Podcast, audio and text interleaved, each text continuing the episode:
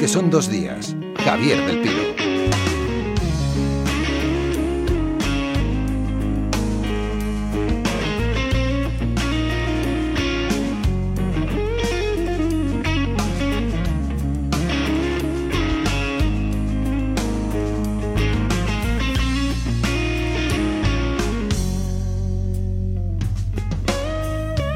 Como perros lazarillos que en países en guerra guían a los enviados especiales que cubren conflictos bélicos en tierras que en muchos casos los periodistas no han pisado nunca. Países complicados, en ocasiones con etnias distintas, con idiomas indescifrables para la gran mayoría de los recién llegados. En esos países sumidos en el caos, los perros lazarillos de periodistas, diplomáticos, fuerzas militares internacionales que tratan de mediar en los conflictos y a veces los empeoran, son los intérpretes.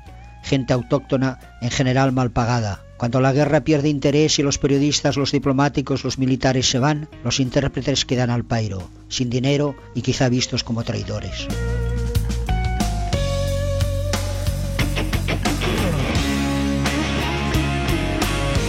Manera de arrancar el domingo cuando puedes hacerlo con una noticia como la que adelantábamos en torno a las 3 de esta madrugada, la liberación de los periodistas españoles secuestrados en Siria, Javier Espinosa y Ricardo García Vilanova. Recordarán que Javier ha colaborado en varias ocasiones con nosotros para hablarnos de periodismo, de coberturas informativas en zonas de conflicto. Ese trabajo depende en muchas ocasiones de gente, como decía José Martí, que no solo te ayuda a hacerlo, sino que te puede salvar la vida.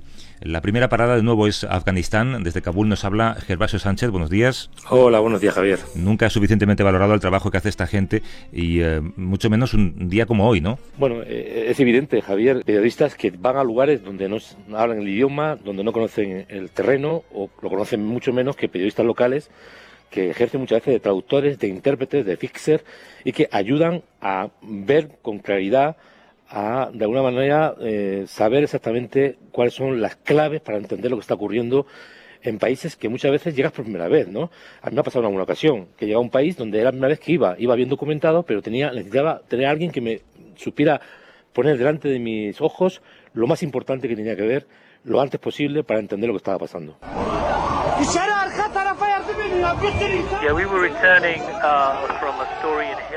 Regresábamos de preparar una historia en Gila e íbamos hacia Bagdad. Vimos dos automóviles ardiendo a un lado de la carretera. En el medio de la carretera había un cadáver y a uno de los lados vi otros tres cuerpos. La gente que estaba allí le dijo a nuestro traductor iraquí que pensaban que eran espías norteamericanos, que habían matado a ocho y que se habían llevado a otros dos como rehenes. Ellos cantaban y se jaleaban unos a otros. Vi a un tipo que puso un pie encima de uno de los cuerpos y un chaval de entre 8 y 10 años que intentaba pegar patadas a otro de los cadáveres.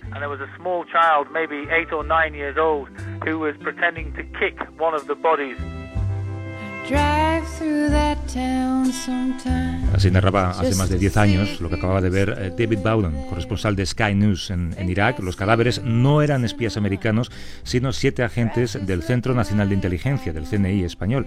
Aquel 29 de diciembre de 2003, solamente un agente sobrevivió a aquella emboscada.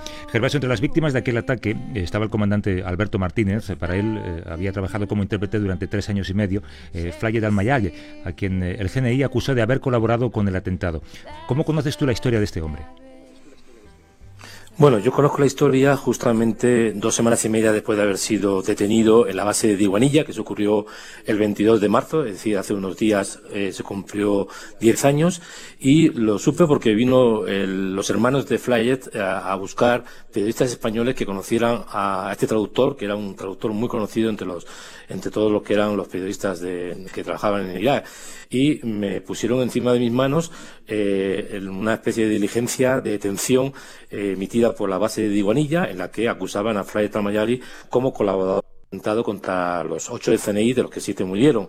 Y además también un, papel en el que decía que esta persona había sido, cinco días después de haber sido detenido, trasladado a una base eh, americana que no estaba especificada y entregada a un tal capitán Ellis de la Policía Militar. Yo mismo en ese momento me puse en contacto con Diguanilla, con el coronel de, con el teniente coronel que mandaba la comunicación y le pedí explicaciones. Al principio no me quisieron decir absolutamente nada, me puse muy serio y tres horas después recibí, eh, digamos, un tres párrafos que copié a través del teléfono y justamente esa noche preparé una primera crónica que el día 11 de abril, domingo, a las 6 de la mañana emitió en matinal la cadena SER. Aquellas acusaciones derivaron en 11 meses de privación de libertad para, este ciudadano, para Flayet al-Mayali, que nos está escuchando. Flayet, ¿cómo estás? Buenos días. Muy bien, gracias. 11 meses en la cárcel. Eh, claro, cuando oímos la palabra cárcel podemos pensar que es, eh, yo qué sé, pues Soto del Real, una cárcel occidental, ¿no? Pero estamos hablando de Abu Ghraib. Eh, ¿Cómo fueron las condiciones allí? Pues cuando hablamos de la cárcel de Abu Ghraib, pues podríamos decir horrible cárcel de Abu Ghraib. Esta cárcel fue utilizada por Saddam Hussein para hacer ejecuciones cada miércoles. Durante la época de los americanos, pues fue utilizado para meter muchos detenidos y la mayor parte de esos detenidos eran inocentes. Estos detenidos pues recibían tratos inhumanos y golpes y esta gente pues pasa seis o siete meses sin saber por qué está en la cárcel. Le recordamos que hablamos con eh, Flayed al-Mayali desde Irak. El sonido no es todo lo bueno que nos gustaría, pero creo que se entiende lo suficiente. Eh, eh, Flayed, ¿qué significó para ti, qué significa de hecho todavía, que, parte de la misma colonia de españoles para quienes habías trabajado allí como intérprete, como, como fixer, te maltrataran y te acusaran de atentar contra ellos? Pues la verdad, yo trabajaba con españoles hace mucho tiempo, desde el año 98 hasta el año 2004. En aquel tiempo yo trabajaba con ellos con mucho gusto y ellos también estaban muy cómodos conmigo, estaba con ellos en todas las partes del país, colaboraba con la Embajada de España, con la oficina comercial y no tenía problemas con, con los españoles. Pero después de la emboscada organizada en contra de Alberto y sus colegas, pues me metieron en la cárcel sin problemas. Recibí golpes, tratos inhumanos, me pusieron una cabucha la, que, que me cubría la, la cara, me ataron las manos a la espalda y me golpearon en la cara y la cabeza. Y luego, pues, en la sección de la policía también recibí golpes y, e insultos. Estoy buscando el motivo de ponerme en la cárcel. Todavía, pues, no sé. Es que yo fui sometido a la injusticia las tropas americanas te dejan en libertad porque no hay pruebas que demuestren eh, que hubieras colaborado en la preparación de, aquello, de aquella emboscada, pero una década después, y se cumple ahora, eh, nadie, nadie te ha compensado por aquel año que pasaste en prisión. Eh, creo que tú solo quieres que se reconozca tu inocencia y que, y que te pidan disculpas, ¿no? Pides nada más, ¿no? Nada más, yo, yo quiero que, que, que que yo soy inocente y porque los americanos porque el juez americano, cuando pues hizo la investigación, me dijo pues es que no hay pruebas, simplemente hay informes falsos y ahora yo digo a, a las autoridades españolas que disculpan de mí y me dirijo a las familias de las víctimas que yo personalmente no tengo nada que ver con eh, esta emboscada y yo soy inocente. Yo a mí los españoles me utilizaron como chivo expiatorio, nada más. Y, yo pido solo mi, que, que, que declara mi inocencia, nada más ni siquiera pides que se te recompensen esos nueve meses en, Abu Ghraib, no quiero ni imaginar cómo fueron. Eh, Gervasio, ¿qué posibilidades hay de que, de, que eso suceda? Que, que, España reconozca ese error y que ni siquiera se le, se le indemnice, que solamente acepten que aquello fue una acusación sin pruebas. Bueno, el comportamiento del Estado español en general ha sido una vergüenza absoluta. Primero, la prensa no ha estado a la altura de las circunstancias, ni siquiera los periodistas que trabajaron con Flyer han estado a la altura de las circunstancias. El gobierno español, tanto del PP como del PSOE, se han olvidado totalmente de este pobre hombre que fue maltratado e incluso mm, cinco días en, en Diguanilla, golpeado eh, y maltratado por eh, miembros del, del CNI y eh, otra cosa importante es que la Judicatura Española, el juez Fernando Andreu, que había abierto un caso por eh, terrorismo después del asesinato de los siete CNIs y que incluso lo cerró temporalmente hasta que apareciera eh, nuevas pruebas, no fue capaz de llamar a este hombre a declarar, ni siquiera lo sabía, porque yo hablé con él en, justo cuando Flyer Ramayale fue liberado en febrero del año 2005, yo hablé con él para decirle en su despacho en la Audiencia Nacional que este hombre había sido acusado de colaborador necesario y que evidentemente eso era una, muy grave y que él estaba dispuesto a venir a declarar a España. Pues el juez Fernando Andreu, que tiene casos muy eh, famosos en la Audiencia Nacional, no se preocupó para nada de este tema. El señor eh, Zapatero, al que yo le hice llegar un, un dossier eh, que tengo la total certeza de que lo leyó en un avión que se dirigía de Zaragoza a Madrid. Hoy día dice que no, no, sabía nada del tema. O sea, ha sido un comportamiento obsceno por parte de la Audiencia Nacional, por parte de diferentes gobiernos españoles, por parte de la prensa y por parte de todo el mundo, ¿no? Y yo, ojalá algún día alguien tenga las agallas en, mi país de llamar a declarar a este hombre. Este hombre puede venir a España si realmente se les permite, y puede ir a la Audiencia Nacional para declarar lo que sabe, demostrar su, su inocencia, ¿no? Uno es eh, inocente hasta que no se demuestre lo contrario. Y de hecho, los periodistas españoles que hemos seguido yendo a Irak desde el 2005, de diferentes medios de comunicación, de todo tipo de ideologías, hemos seguido trabajando con el mejor traductor que hay en Irak, que se llama Flayad Al-Mayali. Bueno, pues eh, Flayet al-Mayali eh, nos ha contado lo que es eh, el riesgo de ser traductor, lo peor que te puede pasar. O ojalá que tu inocencia sea reconocida públicamente, como decía Gerba, y al menos se te pida disculpas por ese año de prisión, que es lo único que pides. Eh, Flayet, un abrazo fuerte. Muchas gracias, muchas gracias, señor. It's long gone there, carry on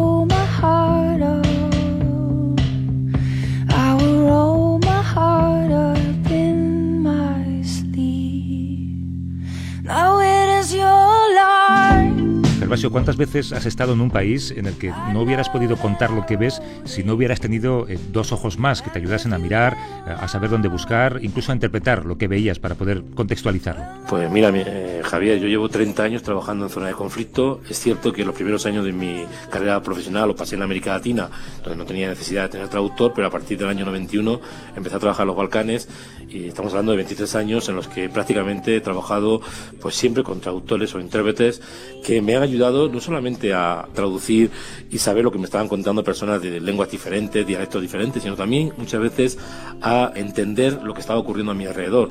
A veces incluso en momentos complicados, de máximo peligro, en los que el traductor o el intérprete sabía olfatear que lo que estaba ocurriendo era peligroso, que había que dar una media vuelta, que era mejor marcharnos y esto pues para mí ha sido quizás lo he vivido como tener a mi lado una especie de ángel de la guarda que no solamente me guiaba en las traducciones sino también me guiaba en entender mejor lo que estaba pasando a mi alrededor.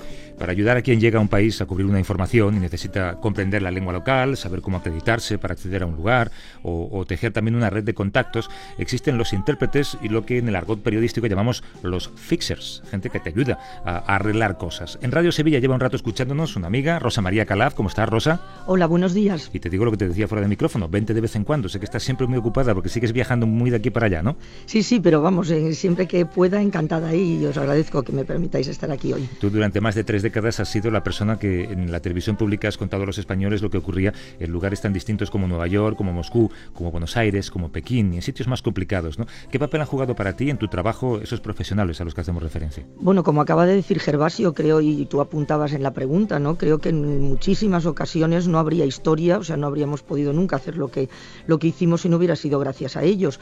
Y además, pues yo concretamente tengo dos datos más. Uno en una ocasión en, la, en Filipinas, en el, en el, sur de Filipinas, en la isla de Jolo, en, fin, una situación en la que había habido una toma de rehenes eh, extranjeros, etcétera. Estaba yo en el mercado y hablando con la gente allí, con mi fixer, y en un momento determinado alguien habló con él, él se me acercó y me dijo, mejor nos vamos y nos marchamos y realmente no habíamos caminado, vamos, ni, ni 50 pasos, que estalló un artefacto en el mercado, ¿no? Con resultado de varios heridos, ¿no?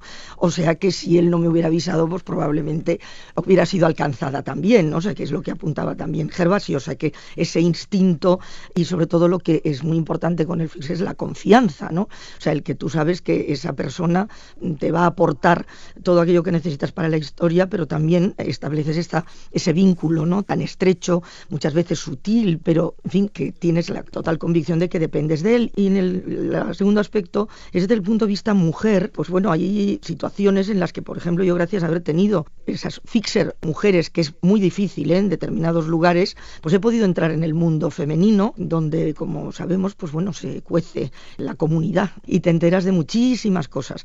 Así que creo que es absolutamente indispensable y esencial. Claro, es que no es lo mismo llegar a Nueva York o a París como corresponsal, ¿no? Y buscar a ver dónde está la oficina en la que tienes que acreditarte que llegar a un lugar como Kabul o incluso como Pekín. Sí, por supuesto, porque además estamos hablando ahora solo de zonas de conflicto o zonas donde hay un momento de tensión, pero por ejemplo en China también es importantísimo aquellos contactos que te llevan a aquellos lugares donde está el silencio, ¿no? Y donde está lo invisible, precisamente las autoridades no quieren que se vea, no quieren que se escuche, ¿no? Y tú corres un cierto riesgo, pero tienes prácticamente la seguridad de que a ti no te va a pasar nada, en fin, como mucho te van a retirar el visado, pero las personas que te están acompañando pueden tener serios problemas, ¿no? Y tienes que tener muchísimo cuidado de protegerles. Y recuerdo concretamente un caso con la televisión, los compañeros de la televisión alemana, que la persona que les acompañó y en fin, y les explicó y les dio los contactos, pues sufrió después una paliza brutal, le dejó prácticamente paralítico, ciego, en fin, afortunadamente la, la televisión alemana respondió y corrió con los gastos, etcétera, pero evidentemente, en fin, es paliar los efectos, ¿no? Así que esas cosas suceden y suceden no solo en los lugares de extremo peligro, en fin, físico y bélico, ¿no? Para entender mejor la ayuda que representan para corresponsales y para enviados especiales, hemos invitado también a una periodista que en España hace ese trabajo para medios extranjeros. Se llama Marta Herrero. ¿Cómo estás, Marta? Buenos días. Hola, buenos días, Javier. Tú durante 13 años hiciste muchas coberturas especiales en el extranjero, primero como productora de informativos de Antena 3, antes de hacer lo que haces ahora. En ese trabajo de producción previo y una vez en el lugar de la noticia, ¿de qué manera te ayudaban esas personas locales con las que trabajabas? Pues eh, eran fundamentales. O sea, date cuenta que trabajando en televisión el tiempo vale oro y siempre vas contra reloj y con tratar de dar con el fixer adecuado, eh, porque te mueves y te desenvuelves con mucha facilidad, llegas donde tienes que llegar, entrevistas a quien tienes que entrevistar, vas a tiro hecho, o sea, eres un ciego y como decía José Martínez, son los lazarillos que te facilitan todo el trabajo fuera de tu lugar normal de, trabajo. Y después tú decides eh, pasar al otro lado, digamos. Eh, son compañeros de esos otros medios extranjeros los que te piden que hagas tú ese trabajo para ellos desde España. Y así es como empiezas a colaborar con cadenas como la ABC o la ESPN americana o para Al Jazeera también en inglés. ¿no? Cuéntanos cómo les ayudas y qué te piden, en qué consiste su trabajo. Pues eh, todo esto fue casualidad. Yo dejé Antena 3 y jamás, o sea, pensaba reciclarme y hacer otro tipo de cosas, pero la actualidad y las circunstancias hicieron que me llamase, me buscasen ellos, pues para cubrir noticias aquí. Y realmente lo que yo hago es, eh, les hago un esbozo, una prescaleta de, de lo que es la noticia, cómo hay que tratarla, a quién hay que entrevistar, les contextualizo, como decías tú, la situación, porque claro, ellos están fuera, leen teletipos, prensa, pero en el fondo es importante saber lo que está ocurriendo de verdad y que no esté maleado, contaminado, cómo les pueda llegar a ellos sesgado. Y en eso consiste mi trabajo, hacer un plan de rodaje, acreditaciones, permisos, entrevistar, buscar casos, sobre todo casos, ¿no? que siempre es la gente de a pie y los casos de, de personas anónimas los que ilustran de verdad lo que realmente sucede. Os, pregunto a las dos, eh, ¿creéis que la misión de esta gente también es luchar contra las ideas preconcebidas que uno lleva al país eh, al que es enviado, ¿no? Cuando vas eh, españoles en el extranjero o extranjeros en España. Por supuesto, yo creo que sí que es fundamental, es fundamental. Sí, sí, absolutamente, ¿no? Porque efectivamente ellos tienen acceso no solo a lo puramente logístico, ¿no? Sino que te facilitan además pues esa interpretación del lugar, sobre todo de la cultura local, aquellas cosas que tú pues probablemente en ese momento, en fin, por mucho que a lo mejor conozcas el lugar, tampoco lo, lo conoces muy bien, pero normalmente tal como se hace el periodismo ahora, con esa rapidez y esa inmediatez que acabáis de, comentar, pues en fin, es difícil, ¿no? O sea, es muy difícil que en tan poco tiempo puedas percibir esos entresijos, ¿no? Y ahí, ahí es importantísima la función de acercamiento y además lo importante es que él te entiende a ti, lo que tú buscas, pero sobre todo después sabe acercarse a las gentes del lugar de manera que te reciban también, ¿no? Porque hay que pensar que uno llega allí y bueno, de pronto, pues en fin, en una situación situación aparece una persona extranjera a la que no conocen de nada que les empieza a hacer preguntas, ¿no? Entonces es fundamental eh, la relación del fixer con esas personas y el cómo te acerque ellos a ti y tú a ellos, ¿no? Claro, Gerba, tú por ejemplo que te juegas la vida cubriendo guerras, tu relación con esta gente supongo que es como un ángel de la guarda, es gente que, como contaba antes Rosa, que ya le ha pasado, te salva la vida en alguna ocasión. incluso te puedo poner un ejemplo, en Irak Justo cuando eh, el señor Flayet Al-Mayali fue detenido en la base española, yo estaba trabajando con un traductor conductor, Samir, y tuve un serio incidente del que nunca me ha gustado hablar, porque no me gusta mucho hablar de lo que nos pasa a nosotros, sino más bien lo que pasa a la gente, pero eh, gracias a él mm, posiblemente la cosa nos llegó a convertirse en algo verdaderamente mm, bien peligroso para mí, ¿no?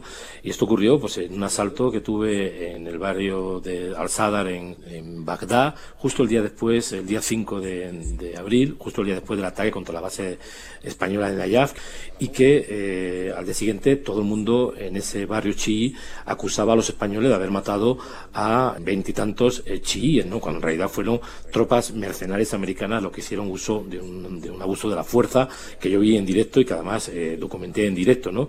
Y una de estas personas, pues eh, me arrancó la, la, mi maleta y me intentó tirar al suelo y vino una turba y si no iba a ser por mi eh, traductor que se metió en medio y empezó a decir que yo era una persona buena y tal y al final llegó un jefe de la zona y me sacó de allí, posiblemente hoy día no lo contaría. ¿no? Recuerdo que Gervasio nos habla desde Kabul, eh, Marta está en Madrid, Rosa está en Sevilla, yo estoy en Washington, así que este diálogo es muy internacional. Os iba a preguntar, Marta y Rosa, ¿cómo se encuentra a ese individuo cuando llegas a un lugar? ¿Cómo te encuentran a ti, Marta? Bueno, a mí me encontraron porque yo, como he viajado tanto, viajé tanto con Antena 3 a nivel internacional, recuerdo cuando estuve en la guerra que en Bagdad conocí a la gente de ABC y bueno, pues a raíz del 11M, cuando vinieron a cubrirlo a Madrid, contactaron conmigo, yo seguía en Antena 3 y, y bueno, pues ya tienes el vínculo, tienes el contacto, has viajado mucho, te llaman, en cuanto hay algo en el país, en el país donde tú vives, pues si ya has fomentado ese tipo de relaciones personales, te acaban llamando. Y casualmente cuando me volvieron a llamar, pues yo ya no estaba en Antena 3 y dije, venga, pues voy a intentarlo. Aparte que era un giro hacerlo todo en inglés, reinventarme, porque el fixer para los medios internacionales se mete mucho más en lo que es el contenido periodístico. Bueno, y tú, tú Rosanda, en el caso cuando llegas a algún lugar, no hay nada mejor que preguntar a los periodistas que se marchan, porque los Exacto. que se quedan no, no, querrán ceder a su fixer, ¿no? Normalmente así es, ¿no? Aunque realmente, evidentemente, cederlo para nada, ¿no? Pero recomendar sí que es verdad que en eso hay pues mucha ayuda, ¿no? Porque además siempre piensas que, bueno, que tú ayudas ahora y luego vas a ser tú el ayudado la próxima vez, ¿no? Esa cosa que podríamos llamar un poco el karma periodístico, ¿no?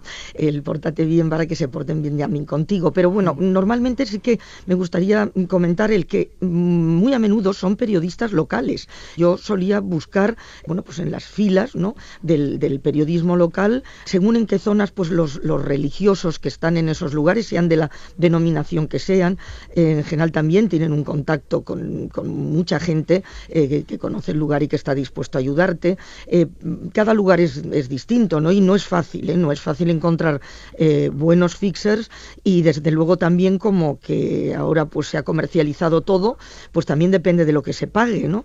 Y claro, nosotros no somos de los que pagamos más. Siempre nos pasan los japoneses por delante. Es verdad. Ya, ya me imagino. ¿A, ¿A, ti, Marta, te pagan bien los extranjeros sí, que cubren sí. cosas en España? Sí. He de reconocer que sí, que y se barajan muy buenos sueldos en cuanto a fixers, muy buenos sueldos. Y en Estados Unidos muchísimo mejor. O sea, claro. a mí me han llegado a ofrecer, por dejar al cliente con el que estaba, 600 euros al día. 600 euros 600. al día por ayudar a hacer gestiones a un americano en España. Sí, sí, sí pues bueno. fue cuando el accidente de, de, Santiago, que yo estaba trabajando para otra cadena, entonces era tal la ansiedad que tenían por tener a alguien claro. que era como 600 euros ya no al día, era cuando acabes con ellos, dedícanos unas cuantas horas. Imaginaos lo que significa esto, que también, en fin, no son 600, bueno, depende, ¿no? Pero no son 600 dólares al día, pero sí que en esos países donde los sueldos o lo que estas personas pueden ganar en su entorno es prácticamente nada, mm. eh, pues lo que se les paga, ¿no? Cuando se va y se hacen esas coberturas, eh, son unas cantidades tremendas. Yo recuerdo que mi fixer en Pakistán, eh, bueno, estaba, siempre me decía, estaba tremendamente agradecido, y yo a él, por supuesto, todavía más,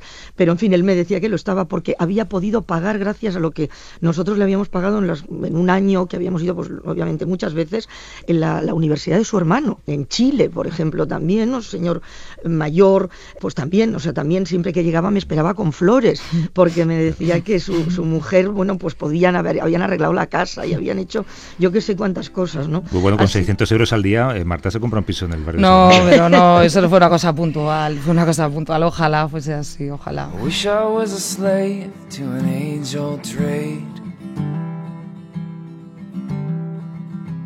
like riding around on rail cars and working long days. Lord, have mercy on my rough and rowdy ways. Lord, have mercy on my rough and rowdy ways.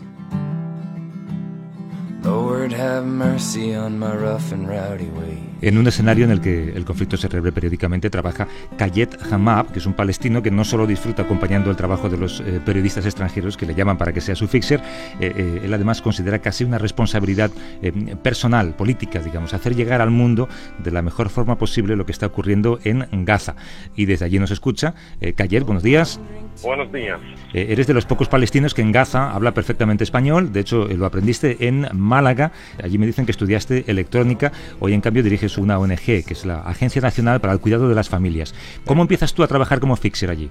Bueno, la primera vez cuando, eh, después del acuerdo de Oslo en 1994, ha venido aquí muchos eh, periodistas y por casualidad encontré eh, periodistas cosa al lado de mi casa y estaban intentando hablar con la gente en inglés. Y luego, pero yo, bueno, uh, les visto hablando entre ellos español, entonces empecé a hablar con ellos y fueron ellos también que me han dicho que yo valgo para hacer este trabajo. La verdad que no, antes no, no se me ocurrió y tampoco había periodistas que venían frecuentemente mientras la ocupación israelí. Y desde ahí empecé a trabajar con diferentes eh, periodistas que hablan español. Tal y como lo has contado, eh, sonaba que te encontraste un grupo de españoles despistados y decidiste que eran periodistas.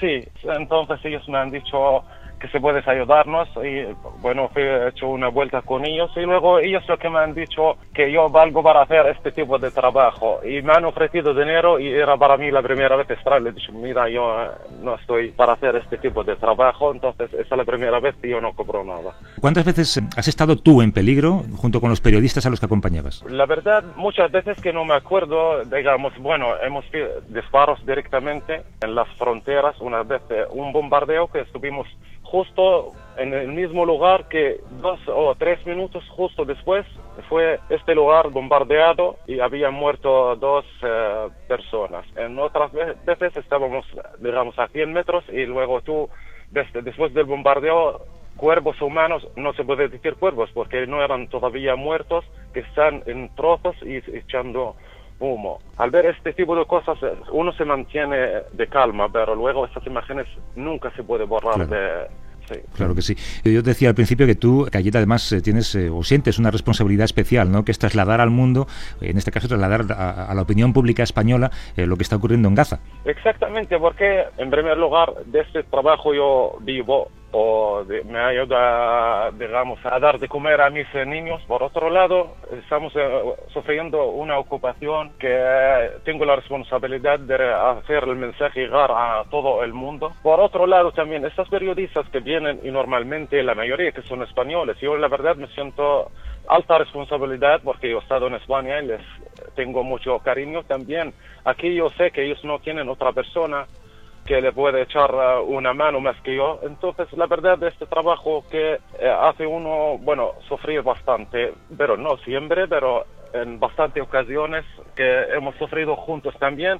También hace yo me acuerdo una vez fuimos secuestrados con los periodistas. Kayet eh, Hamab, te voy a preguntar solamente una cosa más, si, si los periodistas españoles que te contrataban o que te contratan son buenos jefes en general. Eh, la mayoría son eh, muy buena gente, gente honesta.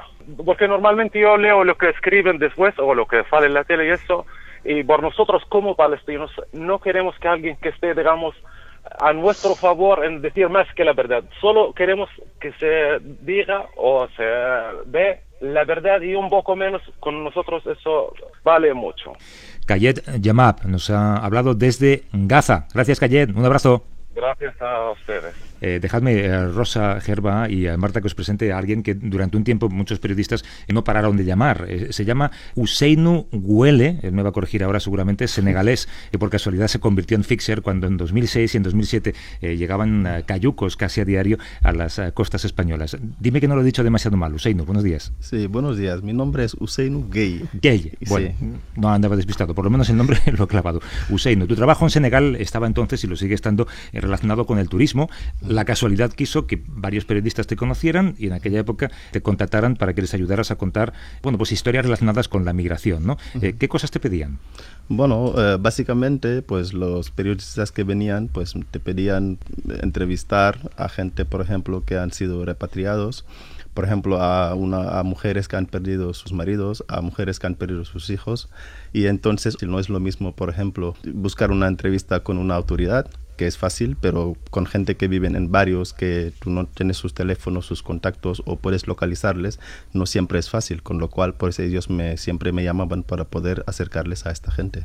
Eh, muchas veces eh, esos periodistas eran especialmente exigentes, por lo que nos has contado, ¿no? Hubo eh, alguno, nos decías, que bueno, pues te pidió incluso que llegaras a dormir con él en una piragua para poder sacar una foto de la salida de un cayuco.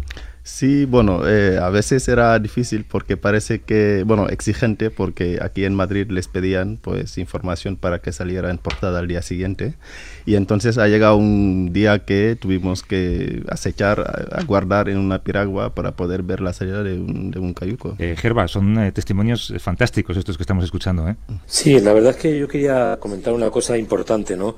No se trata de dinero, es que los fixes y los intérpretes no trabajan por dinero, aunque parezca increíble. Por ejemplo, el caso de Fly Talmayali en Irak hay que decir que cobraba 50 dólares al día, que le pagaban medios de comunicación que son importantes, que tienen buenos presupuestos, ¿no? Y que incluso esta persona llevaba a su casa al sur de, Bagdad, al sur de Diwanilla, al sur de Irak, a los periodistas, a los que incluso alojaba en su casa tres y cuatro días, les daba de comer, presentaba a su familia, y muchos de estos periodistas cuando empezó a tener problemas con la justicia española o con los militares españoles, se olvidaron completamente de él, ¿no? Recuerdo que cuando él fue, eh, digamos, detenido, yo mismo hice muchas gestiones, especialmente con el diario con el que él trabajaba preferentemente, e intenté por todos los medios que los periodistas que habían trabajado con él se preocuparan de su situación y la verdad es que nadie hizo nada, ¿no? Tengo que decirlo con mucha tristeza. Diez años después, él sigue siendo una persona que es acusado por el CNI y por el ejército español de algo que nunca hizo, nunca hizo porque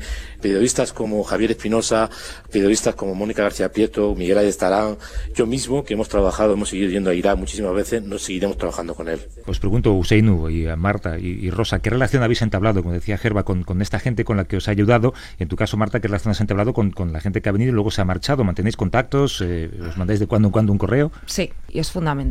O sea, pasas muchas horas, convives muchísimo y es, es, el pilar fundamental del resultado de buen trabajo. O sea, si hay buen rollo y hay buena comunicación y hay feedback, el buen reportaje, la buena noticia está garantizado. Bueno, lo mismo puedo decir también, ¿eh? que por ejemplo, como personas como Nicolás Castellano, como Juan Manuel Parreas, como Antonio Parreño, son más allá de la relación de trabajo, pues hemos mantenido una relación personal de amistad que siempre estoy de paso, pues aquí por Madrid. Me bueno, es que Usain con, con, Nico es muy difícil llevarse mal, ¿eh? sí, sí, sí. La verdad que sí, es una muy buena persona. Entonces, siempre que vengo aquí, intento reunir a todos, a Juan Medina, todos, nos reunimos en su casa, en algún restaurante, hablamos, recordamos los tiempos y todo, pues y la verdad que yo mantengo una muy buena relación con ellos. Sí, la verdad que es que se establece una estrechísima relación y efectivamente, bueno, yo no sé también todavía ahora que ya, bueno, pues supuestamente estoy fuera del, del periodismo activo, pues eh, sigo comunicándome, por ejemplo, pues con nuestro fixer en Indonesia, por supuesto, como decía antes Gerba, ¿no? Miles de veces vas a comer a su casa, eh, conoces la familia, el caso que he contado antes, pues en fin, en Pakistán, este hermano, ¿no? O sea que sí, realmente los incorporas, ¿no? A tu círculo de personas que a lo mejor mejor pues no estás hablando con ellos continuamente, pero que una o dos veces al año pues seguro que sí y que además si vuelves, pues también, y en el caso concreto, por ejemplo, con el fixer de Indonesia, era muy curioso porque él trabajaba mucho con los japoneses y cuando hablábamos de lo del dinero, ¿no? Como decía Gerba hace un momento, le pagaban mucho más, pero había veces que cuando era para dos o tres días decía, no, no, no, aunque voy a perder dinero, prefiero trabajar con vosotros, que me gusta mucho más y lo paso mucho mejor. Y entonces realmente, o sea, que es cierto, o sea, que no, no, no era una cuestión de, dinero, ¿no? Así que sí, que la verdad que se establece una, relación personal intensa. Ya os tengo que dejar, solamente me gustaría preguntarte una cosa, Usain, en, en, tu caso que llevas ya, bueno, pues un tiempo en España y además hablas perfectamente español, como la gente puede ver, ¿cómo contemplas nuestra manera de hacer periodismo, nuestra manera de ocuparnos de cosas, por ejemplo, que pasaban en tu país, ¿no? ¿Crees que hacemos algo mal? ¿Crees que deberíamos emplear un lenguaje distinto, quizá? No, yo creo que lo están haciendo bien porque es muy importante que la gente sepa un poco la realidad, porque cuando se ve la ola de gente que está llegando aquí a España, la gente no conoce los motivos y el por qué. Yo creo que el hecho de acercar a, esta gente que está aquí a la realidad, al por qué, pues les permitirá mejor saber la, la, relación y comprender a esta gente. Bueno, pues os agradezco que nos hayáis eh, ayudado a entender un poco el trabajo que hace esta gente, sin la cual no sabríamos muchas de las cosas que pasan en lugares remotos del mundo y sin la cual seguramente muchos periodistas no estarían ahora mismo vivos, como contaba antes Rosa María. ¿no?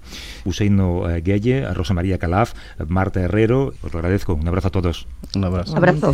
Eh, por lo demás, Gervasio, ¿sabemos eh, algo de a, a, qué hora pueden regresar a España eh, Javier y Ricardo esta noche? Sí, Javier, esta tarde llegan a, Madrid y la verdad es que va a ser un momento muy emotivo ver a Javier, Ricardo bajarse del avión.